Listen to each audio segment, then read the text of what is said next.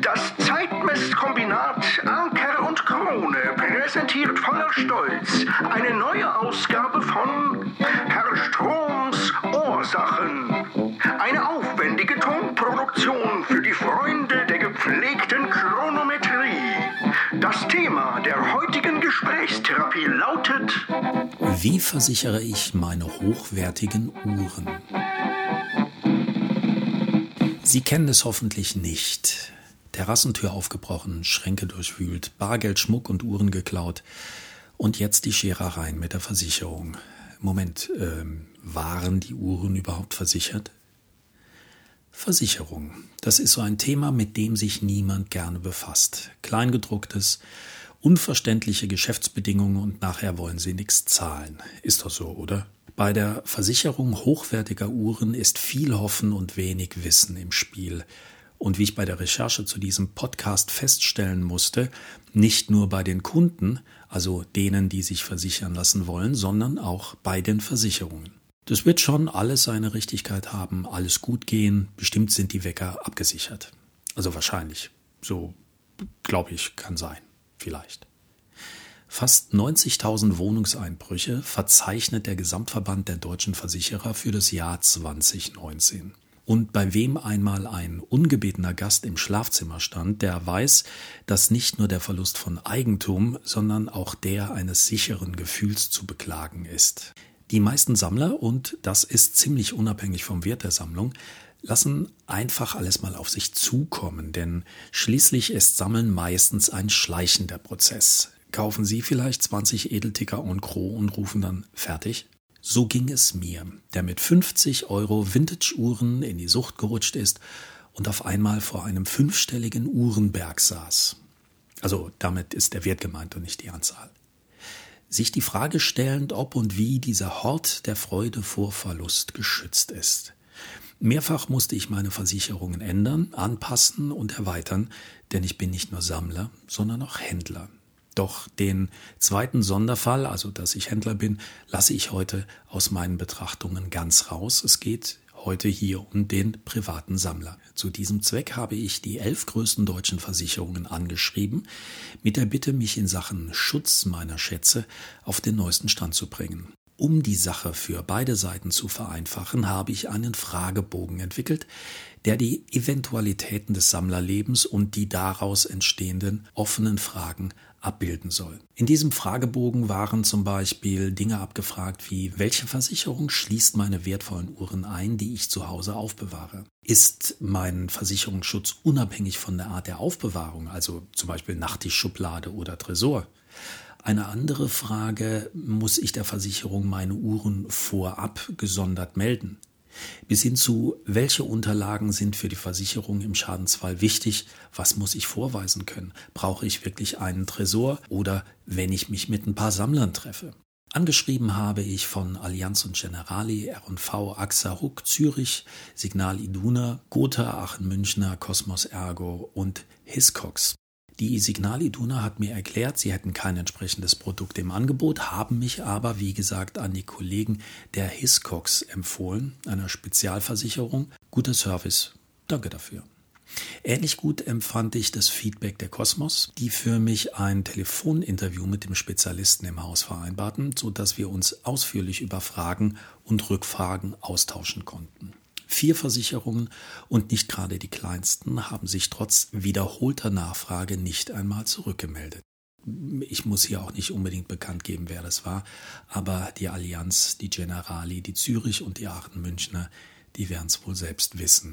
Sinn dieses Artikels ist es nicht, Versicherungen zu vergleichen, Kosten zu ermitteln und Leistungen im Einzelnen zu bewerten, das würde absolut den Rahmen sprengen.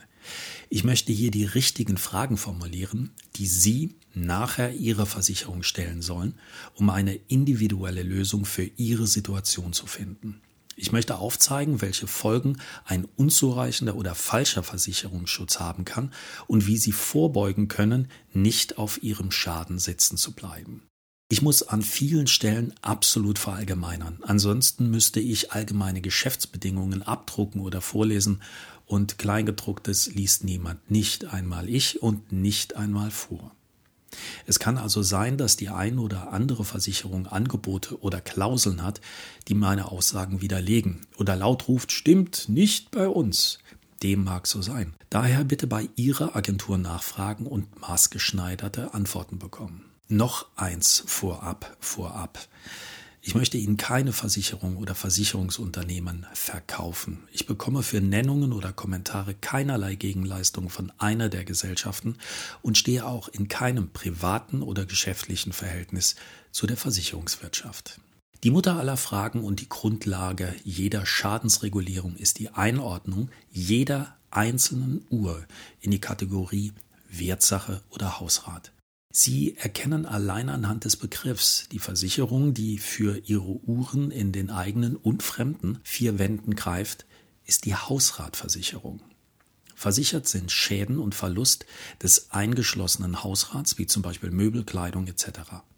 Eine Hausratversicherung kann in der Höhe individuell auf den von Ihnen geschätzten Geldwert Ihres Hausrates angepasst werden.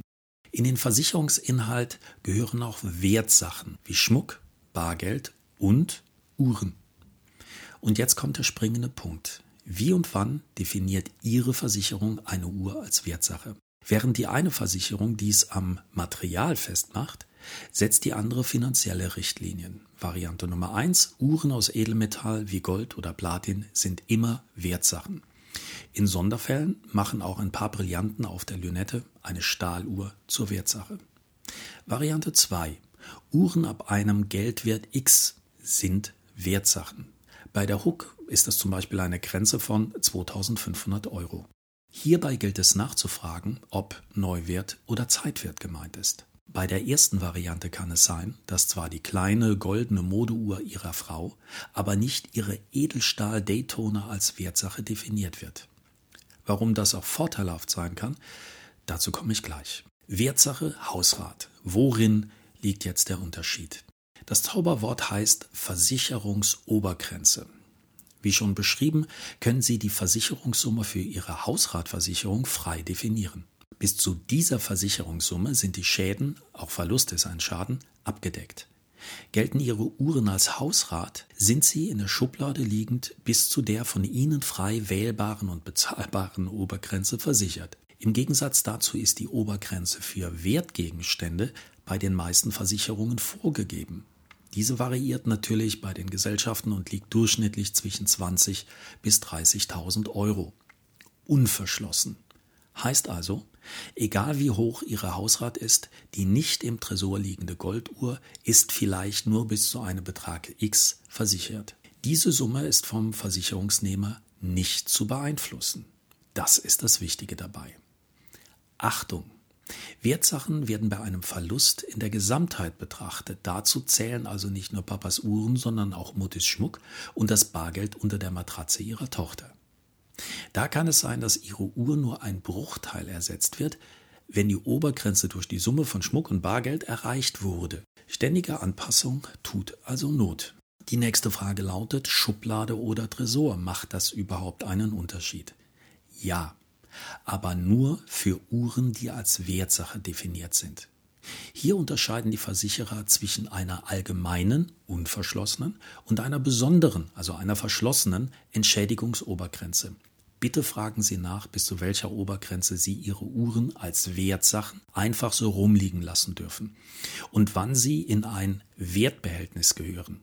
Die nächste Frage wäre dann, unter welchen Voraussetzungen Ihre Versicherung dieses Wertbehältnis, also zum Beispiel einen Tresor, als sicher erachtet.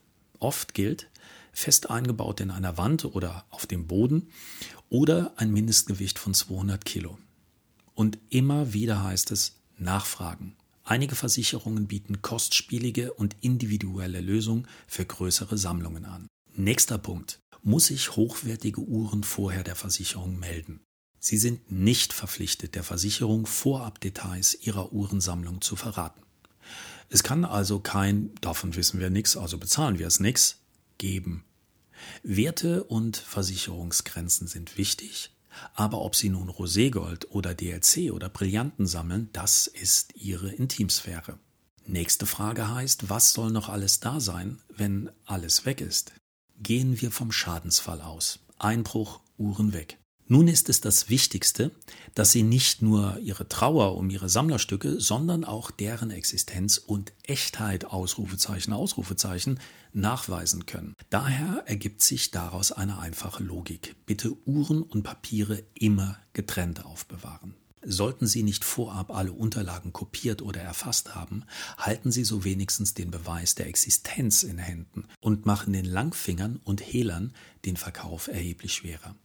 Zu den für die Versicherung relevanten Unterlagen gehören der Kaufbeleg, Zertifikat oder Garantiekarte oder und ein Revisionsbeleg. Letzteres kann sehr hilfreich sein, um die Echtheit und damit den Wert des Diebesgutes zu beweisen.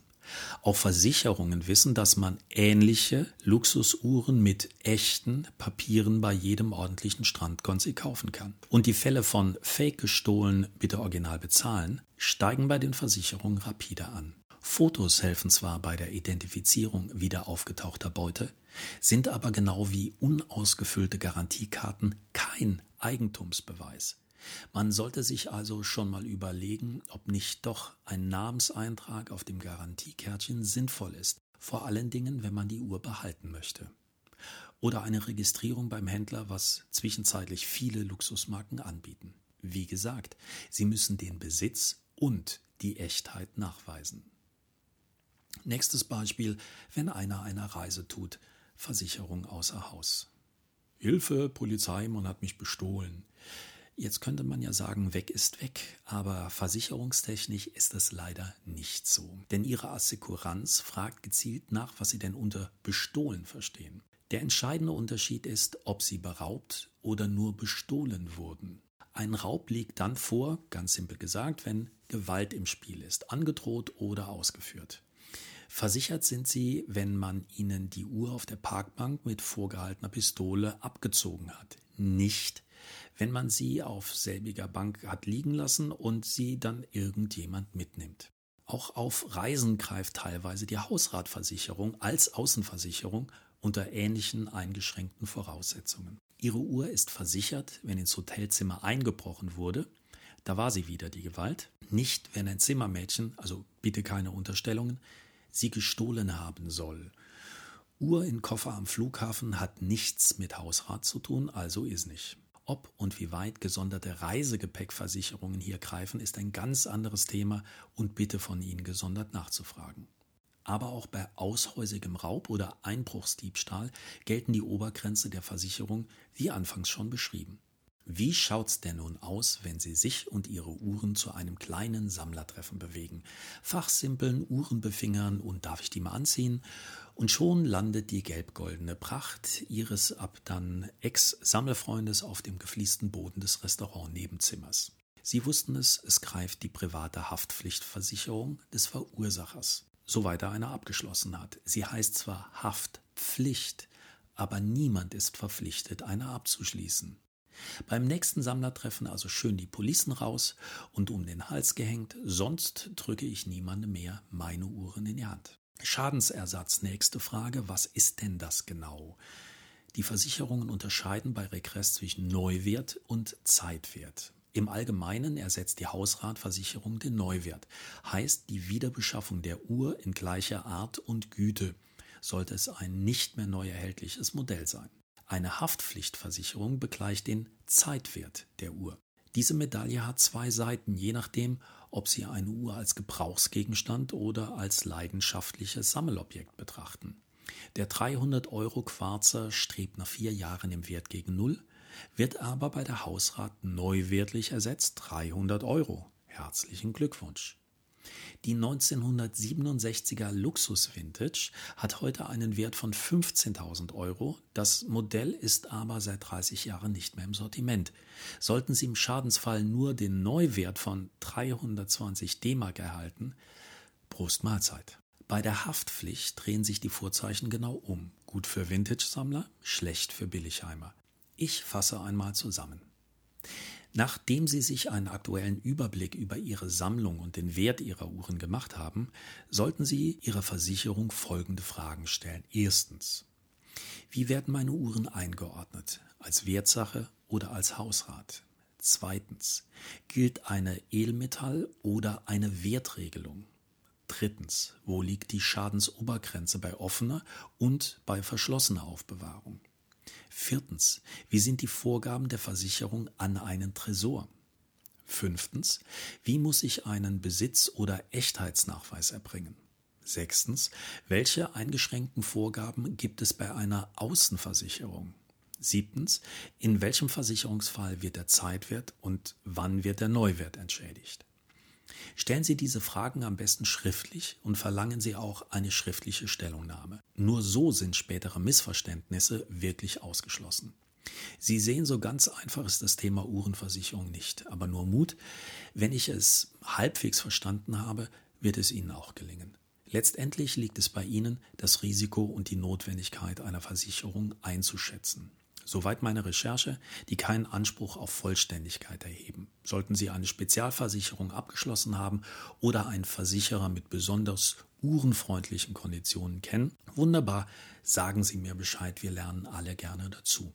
Alle diese Informationen können Sie übrigens auf meinem Uhrenblog Herrstroms Ursachen nachlesen. Dort gibt es einen gesonderten Artikel zum Thema Versicherung. Dort haben Sie alles nochmal schriftlich. Und ganz zum Schluss noch ein wichtiger, vor allen Dingen für mich, Haftungsausschluss, wenn wir schon bei Versicherungen sind. In diesem Beitrag musste ich an einigen Stellen stark vereinfachen und verallgemeinern. Er ist weder als Rechts- noch als Versicherungsberatung zu sehen. Versicherungsbedingungen können in Einzelfällen stark von meinen Ausführungen abweichen. Meine Angaben habe ich nach bestem Wissen und Gewissen gemacht und ich kann keinerlei Haftung für Fehler, falsche Informationen, falsche Interpretationen oder Schäden übernehmen, die den Lesern daraus entstehen.